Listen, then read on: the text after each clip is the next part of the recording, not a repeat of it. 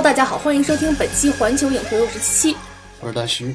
那今天呢，我们一扫国产电影保护月的阴霾，终于迎来了我们期盼已久的这些进口大片们。我觉得也不算是国产电影的阴霾吧，就就是保护月的那种保护月的那种阴霾，对对压制感，对，就是你没有你没得选择，强制的塞给你一些东西。嗯，所以呢，我们这周就报复性的去看了两场外国片儿。对，然后我们打算录完节目之后再去看两场。对对对，就是就有一种报复消费的感觉。我也不知道报复的对象是谁，但是就是嗯，还挺爽的。报复的是自己的钱包了。嗯，所以呢，这周我们会更新两部新上映的电影，一部呢就是我们这期要讲的这个吕克·贝松的《星际特工之千星之城》，还有呢就是《极道车神》（Baby Driver）。嗯嗯，吕克·贝松应该是大家全都耳熟能详的一个法国导演。嗯，利昂。对，从杀手利昂就是这个杀手不太冷开始，然后当然其实他之前也有呃碧海蓝天之类等等这样的作品，然后后来还有就是第五元素，嗯，啊第五元素其实跟刚看过的这个片子有很多相近的地方，嗯。嗯，也是这部片子被诟病的一个原因。对，但是其实我觉得还好，我觉得延续自己的风格和一些审美特点不算是一个问题。对，关于吕克·贝松呢，我们就之后再聊。对，啊，然后《千星之城》这部片子呢，它的编剧也是吕克·贝松以及其他三个人，就是也是是什么意思就是是他参与编剧的一部电影。啊？他之前好像一般都是他自己对对来编，对对。但是我就是，就他一编科幻片儿，我就就这个剧情我就不是很期待。我觉得科幻片这种东西也编不出什么特别大的花样来，当然能了，比如说，《三体》啊，那不是片儿，它不是片儿，呵呵，就是他编的剧情不能说简单呐、或者是就真的他的剧情挺烂的，其实我觉得跟漫威那些东西比起来的话，都差不多。差不多。对，但是他这一部尤其烂，就是剧情方面我觉得只能说没什么亮点吧，但是不至于到烂的程度。有问题，有很多逻辑漏洞。比如说，就是咱们等会儿顺剧情的时候再说。然后这部电影的卡斯其实都不是特别有名，嗯，除了一个比较有名的，瑞安娜，对，除了除了那个呃最有超级有名的，就是最有名还是还不是个专职是演员，对，国际知名的女歌手，什么影歌是三栖，对，然后而且还还偶尔做个模特什么啊的！但是就是她在这里面演的还挺出挑的，就是导演给他的戏份真多呀。对，不然怎么能让日日的歌迷去买账呢？嗯，然后还有一个就是女主喽，女主就是卡抽卡抽卡拉迪瓦伊，然后她她就是她真的是超模出身，呃，应该说算是一个挺有成就的模特了吧？嗯还有几个超模，还有谁啊？就是那些珍珠人都是超模演的。哦，是吗？嗯，哦，你不觉得那个身材特别？但我觉得那肯定是呃 CGI 弄过的，对吧？对。然后男主就是大家都叫他什么戴涵涵之对类的，对对对对，然后他就是之前在蜘蛛侠里面演演反派来着，嗯。嗯，然后其实都不是一线演员，对，嗯，但是很正常，我觉得这种这种预算的片子再找一线演员，这预算就太多了，嗯。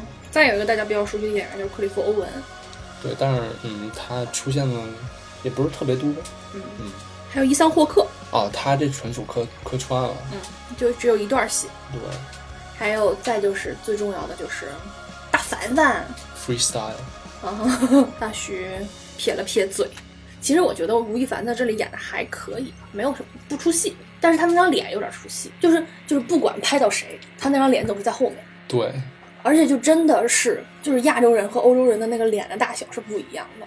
吴亦凡在我们中国人里面脸已经算很小的了，但是在大屏幕上跟那些欧洲欧美的人一比，那大脸大饼一样挂在那儿当背景。你是你是在说我们的种族劣势了是吗？倒也不是吧，但是就是这种审小小脸审美的趋势，不知道是谁带起来的。其实我觉得还挺正常的，毕竟脸小的话会显得整个身材比例会好一些，对，但是脸小不是不是会显得脑子小，会显得笨吗？好吧？但是确实是审美，就是小脸趋势。嗯，但是凡凡大家都知道是那个加拿大华人嘛，所以他的英语没有很捉急，不像但是也没有很说的很对没有没有没有很 native。嗯然后他的演的这个这个角色反正一直都是僵尸脸，对对对，就是很适合他自己本身的演技，然后 是不是？是不是找骂？不怕。而且导演给他设置了一个很重要的功能，最后其实是凡凡拯救了这部电影的一群人。对，千钧一发之刻。对，他才是最重要的那个英雄。练练练练练练嗯练，鼓掌。反正就是你，你拿这一部里面的吴亦凡和景甜哦，那肯定是要比景甜，好得多，嗯，起码他的眼神儿不乱飘。就起码他不会让我觉得我靠，我这是在看什么。嗯，所以大徐，你对这这部片子总体的观感是什么样？我觉得，我觉得没有侮辱智商，票钱也值了，嗯也算看得挺开心的。嗯我觉得对于这样一部片子来说，我觉得我是满意的。嗯，那你就觉得你就是咱们先看的《千星之城》，再看的《极道车神》，嗯，这两部比你喜欢哪一部？啊，那你要是这么比的话，我肯定是喜欢《极道车神》。嗯，因为啊，当然这个这个我们可以后面来说为什么选《这道车神》。嗯呃，但是我觉得如果单看这部片子的话，我不觉得它有什么大的问题。嗯嗯然后我我是觉得剧情是硬伤，但是如果他能给我一些个惊喜点的话，我是不介意他的嗯，就是不会觉得特别排斥或者怎样。刚才我刚才说那句话被没被那个东西改？重说呗。我是觉得它的这个剧情上面是有严重的节奏问题以及跑题问题，就是它不在一一条线上跑，但是它在其他的比比如说呃某些想象力的设置以及某一小部分的视效是给了我惊喜的，所以我可能就没有那么介意这个剧情的问题，嗯，以及人设崩塌的问题，嗯，就是它它是有惊喜的。然后我也觉得差不多是值回票价的，而且就经历了国产保护月的这个阴霾和压抑之后，其实你可以拿它当做一个释放，而且它属于那种暑期儿童片儿，就是很轻松，没有什么压力看着，嗯而且挺适合小孩去看的。嗯而且我去看之前，我没有带着很高的期望，，I know。对，这就和我期望差不多。对，因为你第五元素你也没有很喜欢嘛，所以说我超体我也不喜欢，啊就是我不吃吕克贝松科幻这一挂。我觉得它超体跟第五元素完全是两种两种感觉，嗯，所以我觉得在这方面来说，我觉得没有特别大的可比性。但是，其实我觉得我对第五元素的感觉还是挺好的，因为我觉得放在那个年代的话，因为像我我看的时候也是觉得那个片子，我看的时候我也很小，所以说当时觉得这个片子还特别特别有意思。所以说看这个的时候，我觉得的确它跟第五元素是有一些相似的地方。嗯嗯，气质也很相似。对，因为呃，吕克贝松他之前说过，就是说他拍这种太空的科幻片，他不希望做成就比如说像《星战》之类的那种，就是感觉很很黑暗，嗯，然后是那种星际空间的那种有点严肃，或者是说有点就是危机四伏那种感觉。他拍的更是一种比较奇葩，然后比较搞笑的那种，嗯呃然后所以说，我觉得这个在这种太空科幻里面，我觉得是还挺独树一帜的。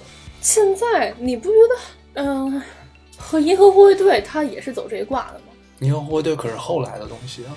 啊，也是，嗯，主要是你刚才说幽默呀、搞笑这一点，就是这一挂我也不吃。嗯就他的那个幽默点，第五元素我是完全没有笑出来，一点儿都没笑出来。这一部呢，就是在因为在那个环境，在电影院那个环境之下是会笑的，嗯但是有一种被强行挠脚心的感觉，就是他的电影仿佛是段子拼出来的那种感觉，就不是自身透出来的那种幽默。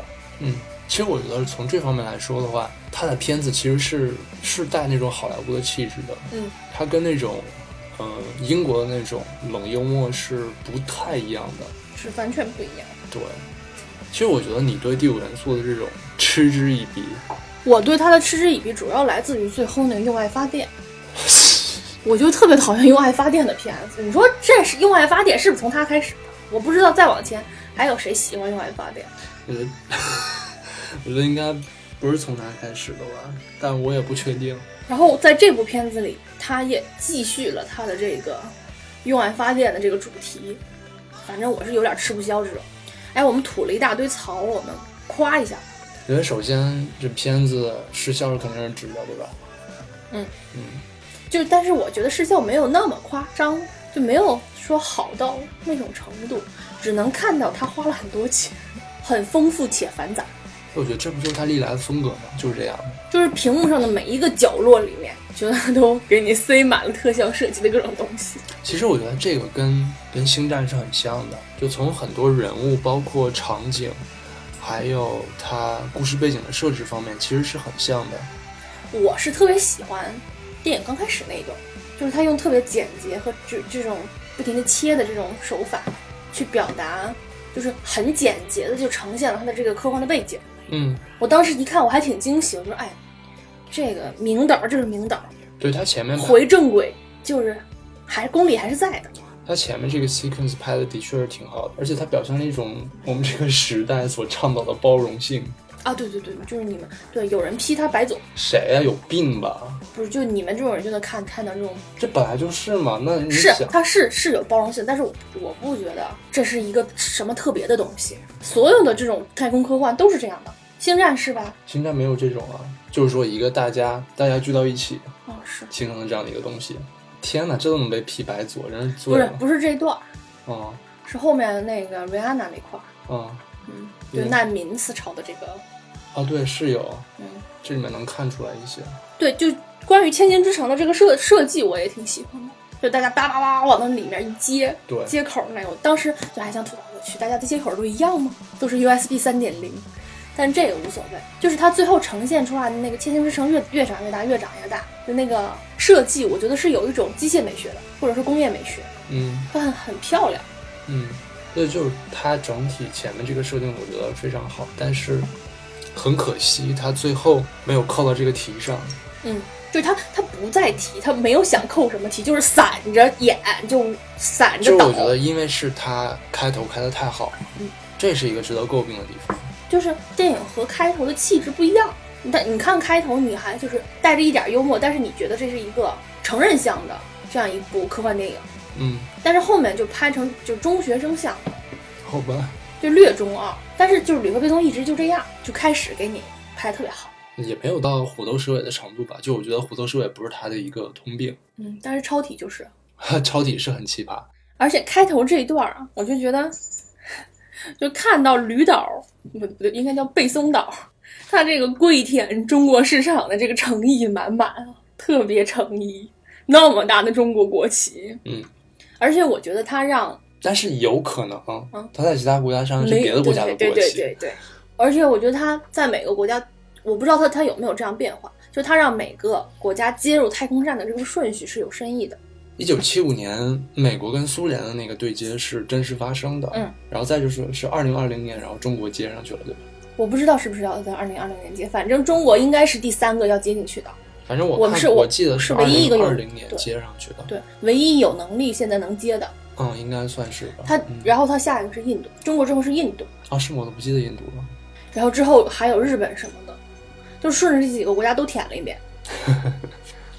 就是我觉得他他这个人挺有意思的，嗯，就是他很纯粹的，就是我我不矫情，我不做作，我就是来你们中国市场要钱的，而且这这部也是主要中国投资嘛，就是有些导演就特别不讲究，就是我拿中国的钱给钱不讨好那种感觉，就是我不情不愿的。比如说，好像哪一个导演特别过分的，就是中资介入之后让他用用中国演员，然后结果他在北美上映时候把这戏份剪得一刀不剩。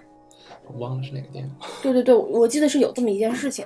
我觉得挺正常的吧。嗯，因为有的时候你用中国演员，说实话确实很恶心，某些演员。但是就是，我就觉得你拿钱总得意思意思吧。虽然说导演可能跟制片的这个意见有点相左，但是你不觉得就是资本是你能拍出这部电影的一个很重要的原因吗？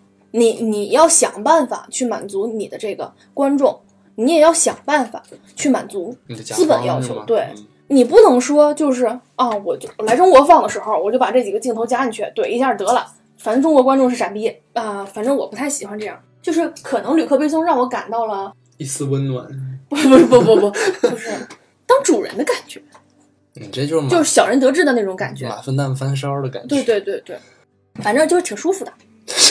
就包括他给凡凡的戏份啦，以及里面就是什么普通话播音啦，以及两次硕大的国旗特写啦。我们站起来了。对，但是反问跟我们没有关系啊。是没有什么关系，但是反正我就觉得吕克贝松挺有意思，就是没有没有领导的气节。什么鬼？哎，你觉不觉得他他拍完这部片子，他是不是想转行做动画或者是做游戏去了？人家之前就做过。哦，是吗？嗯啊，他做的剧情太弱了，就真的不如做去做游戏了，可惜了这把好手。然后接下来其实就是那个特别美丽的星球，叫什么缪缪，缪就叫缪，对，就叫缪什么什么星球。然后对这里面的那些星球上的人，就是过着一种非常非常原始的、非常田园的一种生活，然后跟自然和谐相处。嗯呃，反正我就觉得他们像阿凡达。对他明明不像，然后啊，其实就就是我觉得那种生活方式挺像的。嗯嗯，而且我真的觉得长得也像，就变了个色儿。我昨天还特意回去，你不是说我我认识记忆有偏差吗？啊，我昨天还特意回去翻了一翻，就是拿着剧照做了对比，阿凡达有尾巴，他们没有尾巴，就是整个气质是像的，气质是很像，对。就包括那种心修长的身材，然后脸上还亮晶晶的，就是他们那个耳朵不是很突出，鼻子也是正常的。阿凡达的鼻子是扁的，嘴是大的，嗯，但是其他真的就是会像是同一个人画出来的。然后他们这些人就是相当于是他们从自然汲取一些东西，然后之后再回馈给自然。然后他们那个他们那儿有一种非常非常神奇的一种动物，然后叫叫 converter，就是什么转换器之类的那种嗯嗯嗯东西、就那小东西特别像一只猫啊，挺像的，又像猫又像狗。啊！对我我对 Pearls 还有一个吐槽点，就是男女分不太清，就他的面部特征是没有任何区别的，你只能看谁把胸挡住了，谁没挡胸，而且声音也是。对他那个国王的声音是有点，是挺声音调还挺高的，我我觉得是女人配音，有可能嗯，反正就是你如果给特写镜头的话，是看不出来谁是谁的。so 所以就经常剧情讲，就是我我是国王什么的，你得他说出来你才知道，你就不知道谁是谁。我我觉得是有一点点影响剧情的。我觉得国王就是他是国王或者是王后，我觉得这个影响并不大。是，但是会会造成混乱，我会停下来，就是跟着剧情的思维，我去想一下这件事情，好吧，然后就一看就是那种啊真善美，真善美的化身那种感觉。What's wrong with that？就是我我就是觉得他的世界观很童真，就是一定是有善与恶的完全对立。What's wrong with that? Still，就是这么大岁数的人了，就这样，你不觉得这么大岁数的人能保持一种童真是一种非常可贵的东西吗？但是我不爱看，我就是喜欢看人性的复杂性。那你就不应该看这个片儿。就我觉得，就其实还是之前像说那个神奇女侠时候那个问题，就我觉得你抱着这种心态去看这种片子，可能就会有心理落差。但是我觉得一个名导不应该是这样，就一点点复杂性，他这里不是没有表达表达复杂性的空间的，一点点复杂性他都马上抹杀，我不跟你探讨这个问题，嗯那他就只是一个做视效的人，嗯，他配不上名导这个称号。如果通过这样的作品的话，其实我觉得这个东西不会让我感到很困惑，因为就是你看你是想怎样嘛？你是想在商业上取得成就，还是想在艺术上取得成就？嗯我觉得它肯定是偏商业那种类型的。是是有很多是商业上就纯商业片儿，嗯但是我觉得纯商业片儿它的这个每一个人设的复杂度也是有的。嗯它这个人设是单面儿的，它都不光是纸片儿，纸片儿还有双面儿的，它是单面儿的。但是我觉得你说你给我找出来一个这种大型的商业片里面，然后比较复杂的人格，诺兰的那三部曲你可以不说，我们就说那什么好不好？什么？银河护护卫队，嗯因为记记就是最新看的，记忆比较深刻。嗯，你觉得卡魔拉复不复杂？太好了。和这面的女主比，哪个简复杂？你觉得星爵比不比这个男主复杂？就连火箭浣熊都比他们复杂。你要先回到第一部的时候那种设定，卡魔拉是在第二部里面他的人格才丰满起来，我觉得。星爵也是，我觉得火箭浣熊可能在第一部里面，其实他还算是一个比较复杂的人物。星爵在第一部也很复杂呀。复杂在哪？我觉得他，我觉得这一部《千星之城》的男主是有点想往星爵上靠那个意思，就是那种花花公子啊，突然就想要对一个人产生那种专一的感情，嗯，但是人家没有说出来，《银河护卫队》没有说出来，是演出来的。然后再就是星爵对于他养父的那种背叛，嗯以及他如何从这样一个纯屌丝想要去救这个星球。嗯，就那个星球，这是第二部的事儿。第一步就是那个当时那个那叫什么罗南，不是拿着那个毁灭宝石要去砸，一砸那个地，就整个那个星球人就死了嘛。他不是用手接的嘛？啊，而且他跟这群人产生的这个友谊，我不觉得就是吕克贝松表现出来了这种非常简单的复杂度，嗯差很多。基本上，我觉得七分以上的商业大片都是有的，它这个就是没有。而且我我觉得这个不是一个苛求，这是一个导演的基本素养以及编剧的基本素养。而且就在星球这一段，不是那个公主就死了吗？嗯就是那那段也有点儿，他们把门把手掰掉了，对，所以公主进不来避难，然后就死了。嗯这个也就罢了，就是起码说得过去。嗯然后公主的灵魂不是穿越到了男主身上吗？嗯就这个梗，我以为能有再有意思一点的用处，结果没想到公主就是当了个指南针，把他们引过去了，然后就拉倒了，嗯，就没有更进一步的他与公公主这个灵魂的沟通，这有点可惜，就是太功能性了，而且刻意刻意的那种痕迹很很严重，什么叫刻意啊？我就觉得刻意这个说法就就是他想让男主。有一种冥冥之中跟这个缪这个星球有一种牵绊的感觉，嗯他就设计了这样一出戏，但是整个公主在他们执行任务的过程中，她的作用存在感很低。因为她自己不知道，她自己知道，她她全是用嘴说的，她全是用嘴说的。他后来才知道。后来知道呢，然后全是用嘴说的。嗯就是公主在他们这次这次任务中没有用，她完全可以用一种更流畅的方式去去解释这件事情。什么是更流畅的方式？就比如说我设设置一个东西，就是我从这个东西上啊，它以前来自于那个没有星球，嗯我怎样通过寻找这个东西的根源，跟这个星球产生了一种好奇啊或者什么的这种感情牵绊。嗯，他这相当于被神来一笔咣敲中脑子了。那你不觉得你刚才说那其实也是刻意的吗？对我那个刻意，它可以在后面自然而然的消失掉。但是这个公主，她其实我我觉得是一个很重要的线索。但是到最后就说啊，我的女儿，然后看着互相看着，和那个母后两个人深情对望了一下，嗯然后搞了几个 “you have a little girl inside you” 这种梗就没了。嗯而且他说哦，我们我们星球的人死之前，我们的灵魂都会什么寄存在哪儿？就是这个不能说服我，就是你寄存一下，然后我再看一眼，然后就没了。那如果我没看这一眼，这个人会没吗？而且他们抓的那他不，就是他就相当于死了，然后瞑目了呀，然后他的灵魂就被收走了呀。你从哪儿看到他灵魂被收走还是消失了？那个人收走了，他母后收走了。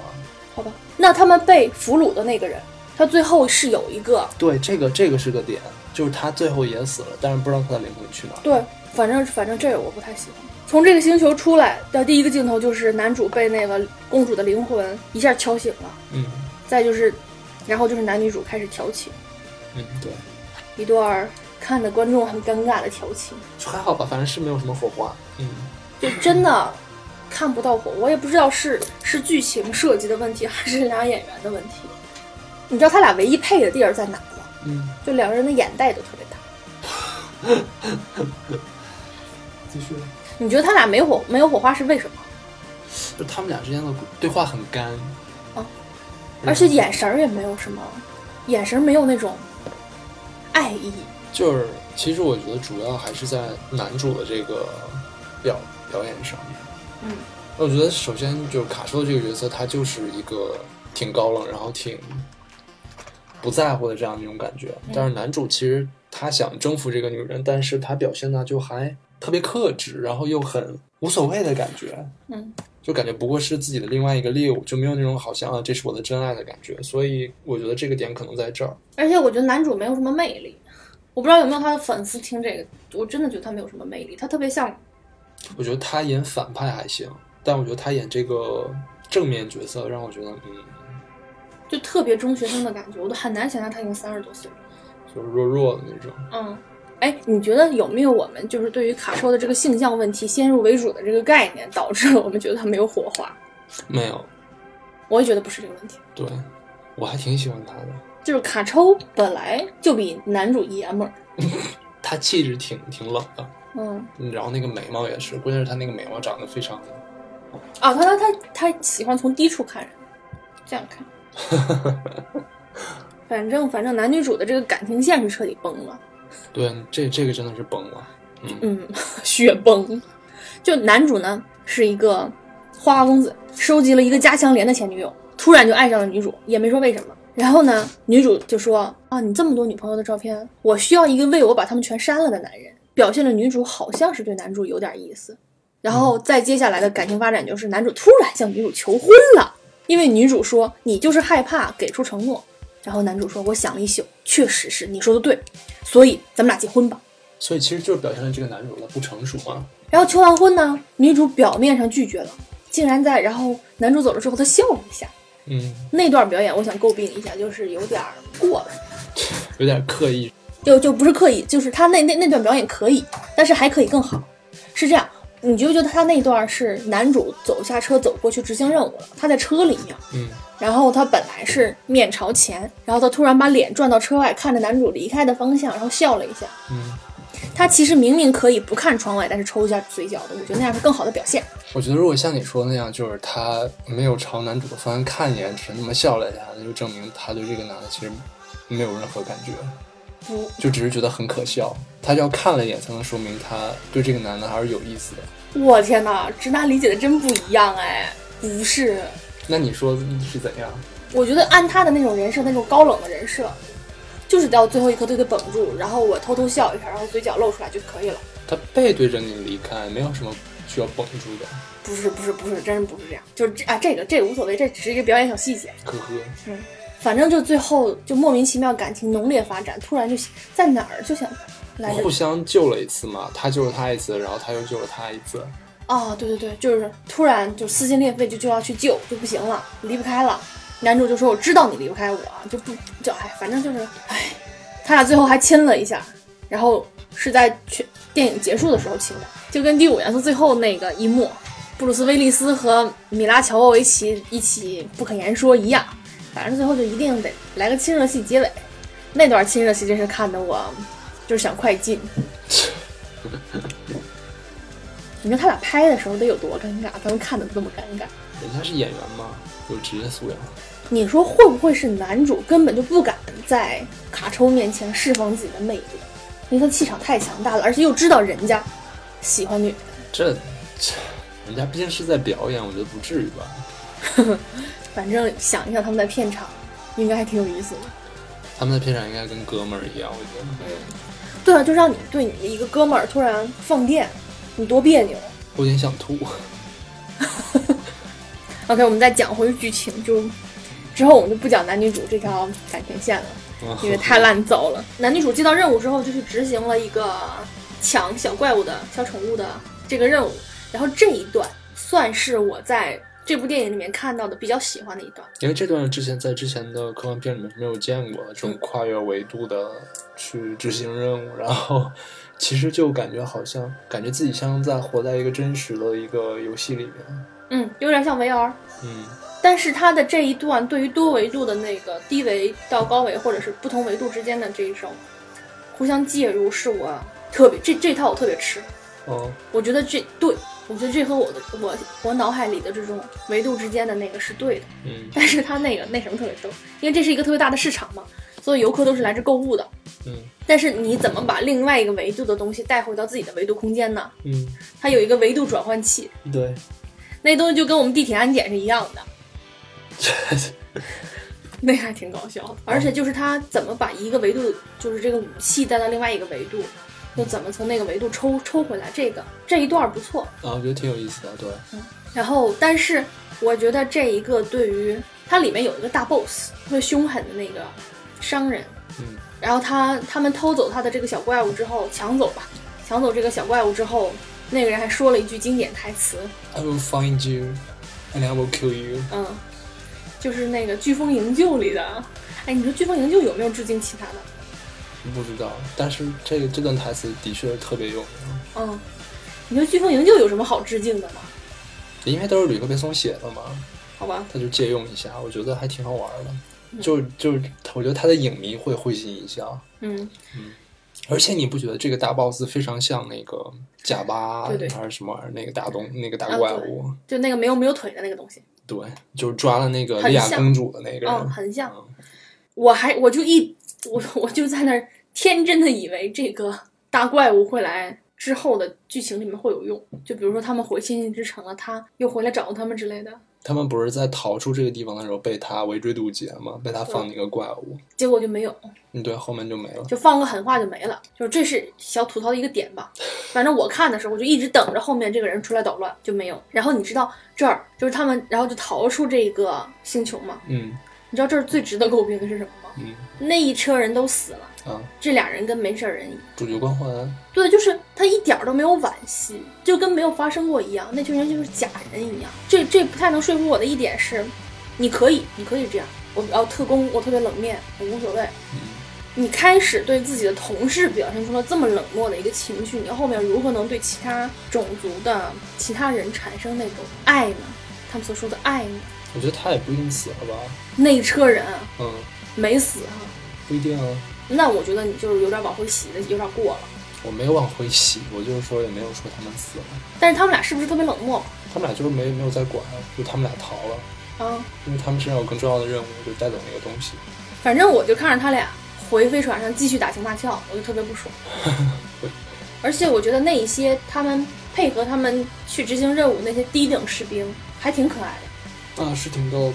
然后他们打完情骂完俏，就回到了千星之城。在这里，我就已经知道了反派是谁，嗯，就是毫无悬念。你知道我我知道了反派是那个 commander 之后，嗯我就一直在想，不至于吧？不至于吧？是什么意思？就是不会给这么明显吧？总还有个反转吧？说不定有别的阴谋，说不定是那个 general 有什么问题呢？因为那个 general 也老演那个反派，或者是这么大导演，不至于把剧情写的这么浅吧？哎，然后看到最后，我去，还真是。我觉得他反反的地方不在这儿，在哪？就我觉得正邪两方面很清楚的告诉你，也没有什么。那你看星战的时候，你也知道，Darth Vader 就就是坏人，不是，Darth Vader 就是坏人，是明显告诉的。嗯，这个还藏了一下，这是藏着。这还算藏呀？他最后说那个命令那段，他一直把脸挡住的，你记得吗？就是回忆那段，你这样把脸挡住，就是告诉大家啊，我这儿有一个反转，嗨，没没转。我就问你，啊，你看星战的时候，就是那个 Palpatine，就那个议员，最后是那个帝国的那个什么最高领袖的那个人。你最开始知不知道他是他就是西斯，他是西斯的那个，就是他是大反派。我不记得，没话了。就我觉得在星战里面，其实那个时候你也能看出来他是反派，但是在给他镜头的时候，其实也都是藏着的，就是他不露脸，然后最后才表现出来他是反派。我觉得这只能说就是你比较你厉害，你厉害，然后你看出来谁是最开始就看来谁是反派，是有人能看不出来吗？说不定有人看不出来。对，就是那个十二岁以下的有可能。这里面就很明显啊，就是他那个表情，以及说啊，我你们不要去，我去，我带我的 K 什么 K 窗是叫嗯 K 窗吗？对，我带我的 K 创去，然后而且男女主也表现出了很明显的对 Commander 的这个敌敌意，嗯这就很明显了。然后 Commander 说要带那个小怪物去那个去那个禁区嗯，Commander 说要带小怪物去禁区的理由我也不太能接受，就是他们第一个任务是带这个小怪物回来，说是用这个小怪物要去执行下一个任务，下一个任务是去探索一片之前去探测的士兵都没有回来的这样一个危险地带。嗯说我们有可能会用到这只小怪物，但这只小怪物是什么？它是一个摇钱树，或者是那什么聚宝盆那种东西，它能把你的钻石啊、金子啊、珍珠复制。说这种东西，去一个危险的地方，去一个需要打斗的地方，有毛用？不是，当时他只是想把这个东西据为己有，然后就拉倒了。对，就拉倒了。对啊，那他想拿到这个东西有什么问题吗？而且他知道那个那个 red zone 里面是没有什么，其实是没有任何有危险的东西的，所以他说他要拿到那个东西，然后去地方执行任务，然后把这个，然后就是用这种谎言的方式，然后来告诉 Valerian 和那个 Laura Linva，我觉得这没有什么问题啊。就是我是觉得他们费了那么大劲去抓的这个小怪物，应该在剧情中产产生更大的作用，后面产生了更大的作用啊？发电什么。没有，他他不是可以用那个东西复制吗？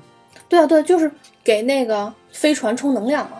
啊，对，我是觉得，花了那么大戏份抢出来的东西，应该产生更大的戏剧冲突。就比如说之前那个老板追过来，要抢或者什么啊，说好多人都要来抢他，是 Pearls 是回来抢了一遍，然后就没有任何人觊觎他了。Pearls 其实也一直想抢那个东西。对我就是觉得他在这个东西上设置的矛盾点不够。OK，嗯然后就是他们开会嘛，Pearls 来抢那个小怪物，嗯就这里面 Pearls 可厉害了，厉害炸了，嗯，对，把他们全打翻了，但是没有伤害他们，多么善良，真善美。你觉得这个和他们后面手无缚鸡之力的，我是觉得有一点点怪。你也可以最后说他们就是想跟人类和解或者怎么样，手拉手站出去当枪靶子。就是他们想表示自己没有敌意。嗯但是你看他们在这里面用的武器很先进，是吧？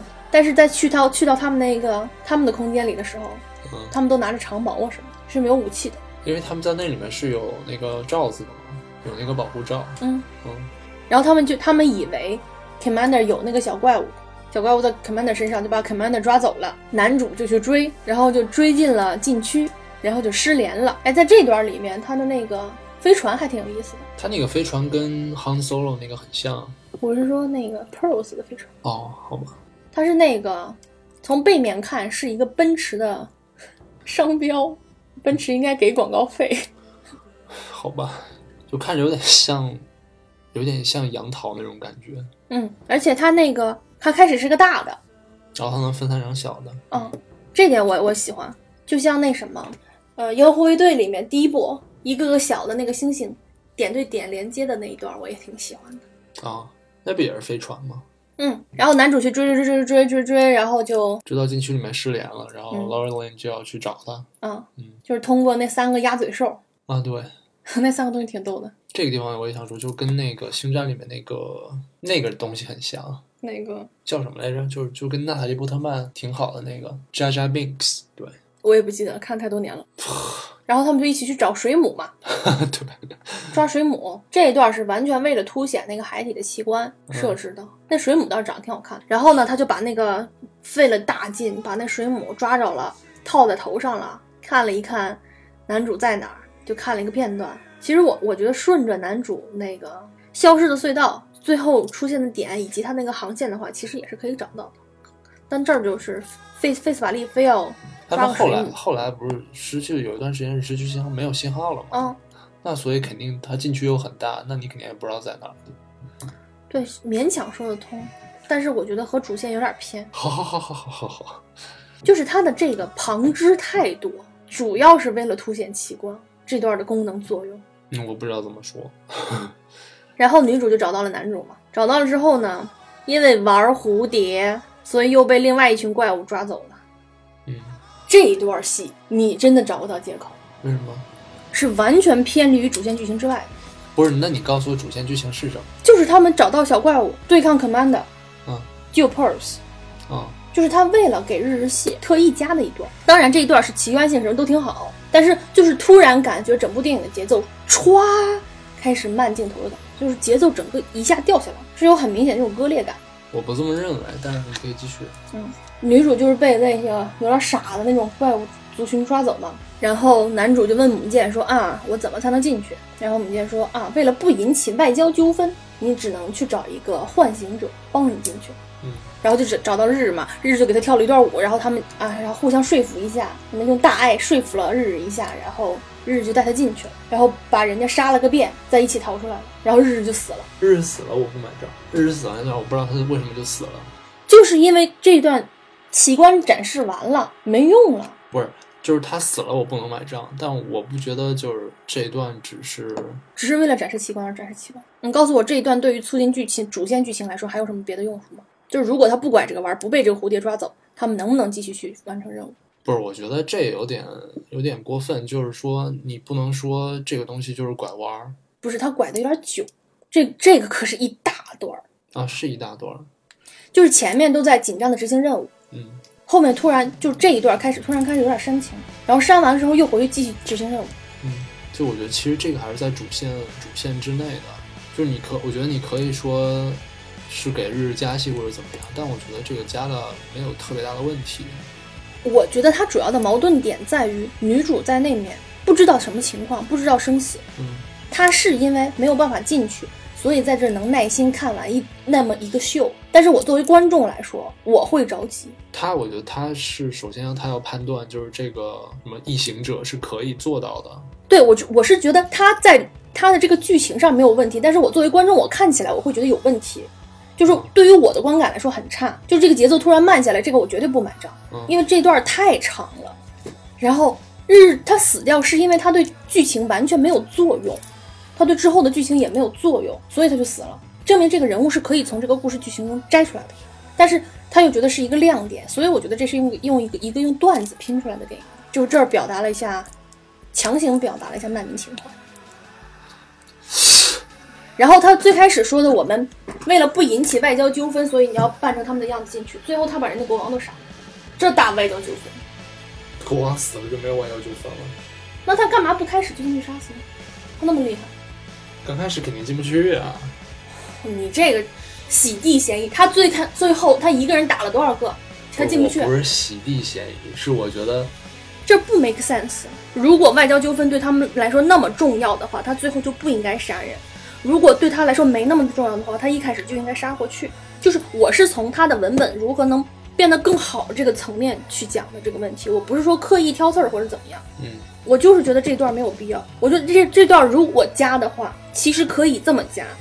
就是说，他找到了日日，日日最后没有死，日日跟他们继续继续继续执行任务。然后日日在遇到了 Pearls 之后，觉得跟他们同病相怜，在救 Pearls 的过程中，日日牺牲掉了自己，而且他在救他们的过程中，他是有作用的，这样就会完整一些。日日死了之后呢，然后男主就就似乎感觉到了那个公主在自己体内，然后给他指引方向，然后他们就跟着他一起在这个 Red Zone 里面这个禁区里面，然后继续找。嗯，然后结果他们就找到这群珍珠人。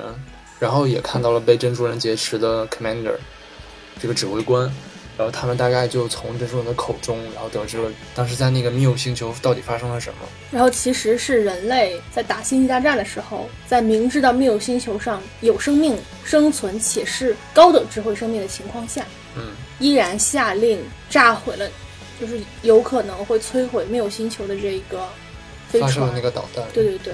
其实这儿其实还是有一定的思辨性。嗯，当时 Commander 不是说啊，我们这个战争已经死了五十万人了，还不知道要死多少万人，所以在这个星球还未知它到底是一个什么生命情况的情况下，他们都是可以牺牲的。对，嗯，其实我觉得战从战争逻辑上来讲没有错了，战争本身就有错。对，但是珍珠人他因为就是代表真善美嘛，所以就是说我们也不想报复，也不想怎样，我们想我们会原谅。对，但是我们忘记不了。嗯，我们要回到我们的星球去，重新让我们的这个星球的生态系统循环起来。所以我们需要那个小怪兽和一颗珍珠。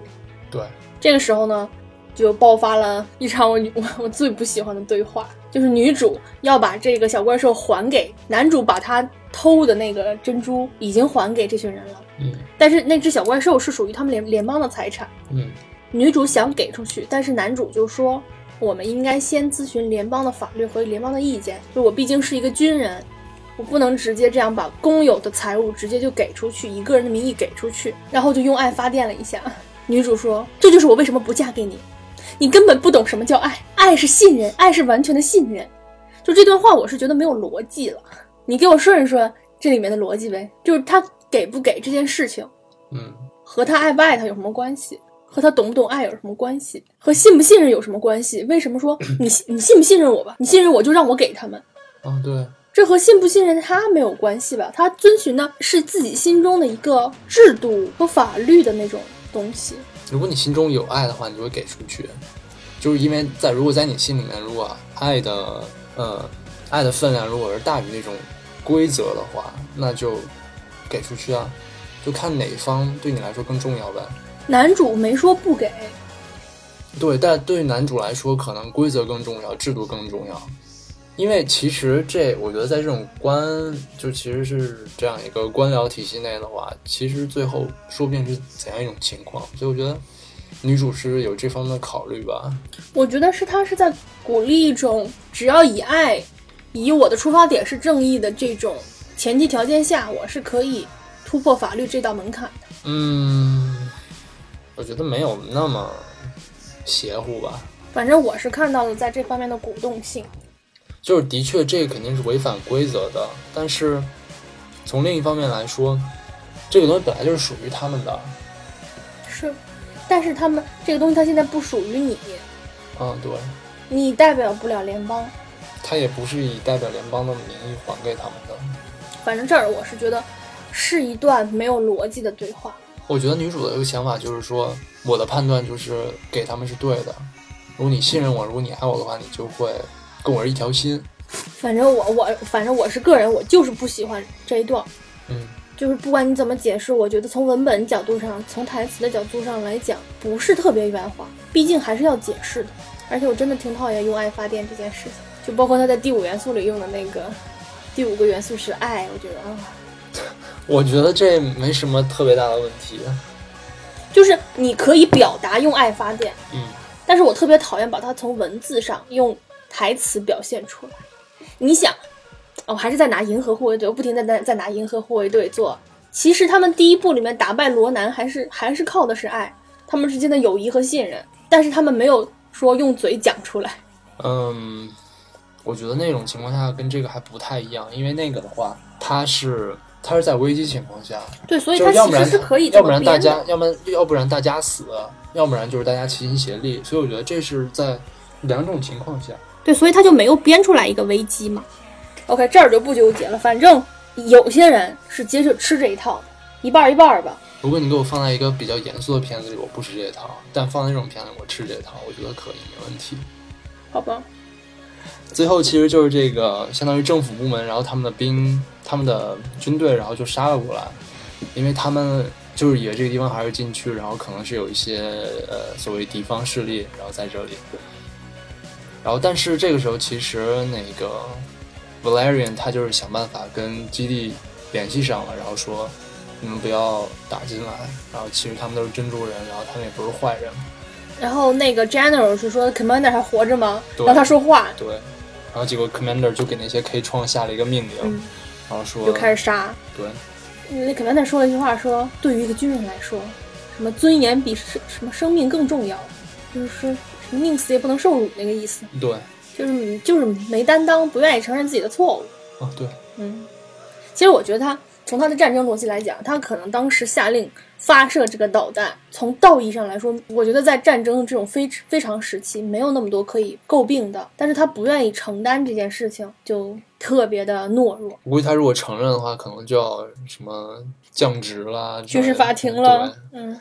然后这个时候就有那种炸弹倒计时嘛，嗯，就不停的停停起起，停停起起。General 那边给停了，然后 K 创就给打开了。最后呢，是我们的反反奋不顾身，在最后两秒拔掉了那个总开关。最后一秒哎，最后一秒，对，可牛逼了。嗯，拯救了所有人，其实主要是拯救了珍珠人，嗯。然后珍珠人就把千星之城撞出一个洞走了，顺便还带着男女主吧，反正是帮帮把他们带了出去吧。嗯。然后从此呢，他们就幸福的生活在一起了。全剧终，哦，对对，最后他俩亲在了一起。全剧终。嗯，其实啊，其实我说了这么多这个剧情的 bug 呀、逻辑不通啊这些问题啊什么的，其实都是在一个恨铁不成钢。也不是恨铁不成钢，就是我对吕克贝松已经没有什么期待了。我只是觉得一个拍出这个杀手不太冷和碧海蓝天的导演，他的文本里应该再严谨一些，就是他真的应该从神坛下来了。就是眼瞅着一个导演从一个超一流导演变成一个一流导演，再变成一个普通导演、优秀导演。那他一直都不算超一流吧？他顶多也就是一个他曾法经国一流。对他曾经有可能达到，对，但是他发挥太不稳定了。就很稳定的一直在往下滑，就是还是有一点点惋惜的。嗯，我觉得反正娱乐效果达到了。嗯，哎，我问你，在这部电影里面有哪个人物是可以让你共情的吗？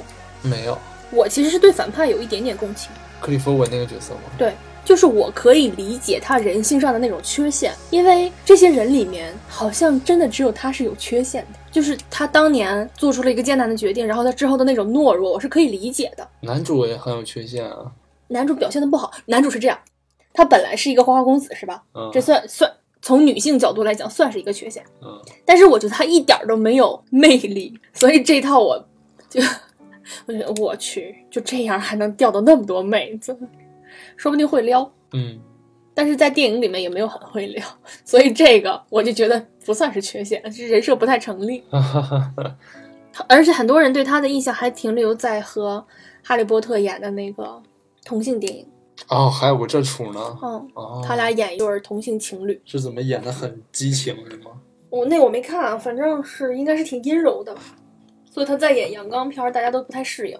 其实我觉得，嗯，我对吕克贝松没有特别大的感觉，但是就是这个杀手不太冷和第五元素，其实算是小的时候看过的，然后印象特别特别深刻的两个电影之一，两个电影之二，嗯，特别特别深刻的两个电影。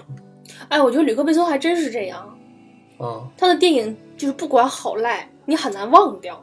就是我觉得像第五元素的话，它我觉得它之所以能跟其他太空电影脱开，就是因为它塑造了一个挺挺搞的、挺搞笑的，然后也更五彩斑斓的一个宇宙。我只记得第五元素里面，我唯一喜欢的一个就是那一个中国餐船，Food truck 是吗？嗯，那个那个想象力还挺挺挺爆棚的。其实我觉得那个第五元素里面那个纽约的那个车穿行的那个，其实是、我觉得是挺经典的一个科幻电影的场景。哦，对对，那个挺挺经典的。对，然后下面还是霾，嗯，对。嗯，其实反正我觉得整体上来说，这个片子不如第五元素，但是视效很好，的确是。嗯嗯但是可能过了多少年之后，就不觉得视效那么好。第五元素当年应该也是视效很好的。对，因为它当年好像是视效耗费是最高的一个电影，在当年。然后其实我看到有些人说，就是它跟《星球大战》比较像嘛，其实也能看出跟《星球大战》有有像的地方。但是我觉得其实是有必要澄清一下，就其实呃，其实吕克贝松他第五元素跟《星际特工》这个用的原版漫画的那个作者，他是法国人，而且他的这个漫画是一九六一九六七年就出来了吧？嗯，就是他们都是借鉴的这个漫画。对，因为当时呃，乔治卢卡斯的《星球大战》出来的时候，很多人就觉得他跟法国的这个漫画非常像，而且有很多角色就感觉像是直接借用的，所以其实我觉得肯定还是有它原创性在的。吕克贝松好像自己其实是对科幻是挺感兴趣的，嗯，他近几年真是没少拍科幻，然后也彻底打破了他一生只拍十部电影的这个誓言，对，因为当时他说只拍十部电影，时候觉得哇塞，真牛逼。真牛逼，嗯看一部少一部，嗯，结果还是一步一步出。我觉得是这样，他如果当时拍出了十部经典的话，嗯，他应该会收手，但是没想到出一个烂一个，出一个烂一个，可能就想接着拍了吧。他上一部片子应该是《超体》吧，对，《超体》前面我也挺喜欢的。超体怎么说呢？就这个片子实在是太奇葩了，以至于最后我只记得它变成了一个 U 盘啊，对，其他都不记得了。就开始觉得哇太宏大了，这个设定太牛了，然后看到最后我去，就是 anyways，呃呵呵，就超体这个东西，我觉得跟第五元素比起来还是逊色很多的。当然，其实他们都是请了一线大牌嘛。嗯，嗯，哎，当时米拉乔沃维奇是一线大牌吗？啊，米拉乔维奇当然不是一线大牌，但布鲁斯威利斯肯定是。嗯，而且当时布鲁斯威利斯是相当于是降了自己的薪酬，然后来接的这个片子。我当时米拉乔维奇还是一个名名名不见经传的演员，他虽然是个好像是个成功的模特，是吧？嗯嗯。然后其实当时，呃，不知道大家记不记得，就是吕克贝松当时的未婚妻是演那个 Diva 的那个女人。哦，是吗？嗯，对，是未婚妻哦。然后拍完这个片子，在拍这个片子期间，然后他又跟米拉搞在了一起，然后就结婚了。但是结婚了之后，九九年就离婚了，那结婚了几年离婚的？两年。哦，哦，怪不得，就是他他在那里面，就是好像说米说米拉是很 perfect，嗯然后又说 diva 就超美，嗯，最后连 diva 脸长什么样都不知道，你可以去搜喽，给未婚妻都没给个正脸儿，有正脸，表演的时候是有的。蓝色的。对，然后而且当时他那个花腔，哦，那个花腔很多地方是接的，他说就是正常的人类是没有办法完成那个花腔的，所以说很多是一个音一个音录的，然后拼在一起的，就这个还挺逗的哦，是吗？嗯，哎，不是传说之前那个那烟铃是可以的。不是，他是说他那个转音非常的快，嗯，是转不过去的，就不是说他音调到不上去，嗯，而是说他那个转音转的非常快。哦，而且第五元素里面还有一个很有意思的人，就是这个加里奥德曼，就是大反派嘛。他在当时在《这个杀手不太冷》里面也是演大反派嘛。然后据说，据说加里奥德曼之所以会接第五元素里面那个大反派，是因为当时吕克贝松做了加里奥德曼拍的一个片子，那个片子叫什么我忘了的一个的制片。然后所以说加里奥德曼相当于是还一个人情，然后接了这个片子。但是其实加里奥德曼一直不喜欢这个角色。那角色是挺傻的，啊，还顶着半拉塑料壳儿。就第五元素里的表演，我一直觉得有点夸张了。就可能这是他的一个风格吧。反正可能因为我看的时候年代也比较久远了，所以有些笑点吧我 get 不到。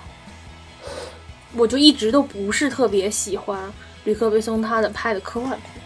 对我来说，他的最好的两部作品还是《这个杀手不太不太冷》和《碧海蓝天》。啊，说了这么多，有褒也有贬，嗯但是我觉得其实还是值得去电影院看一下的。嗯，尤其是没开学的小孩儿。关键我觉得这视效做的确实挺不错的，看着还就是挺无脑、挺爽的。嗯。然后呢，我们就接着开始讲《极道车神》。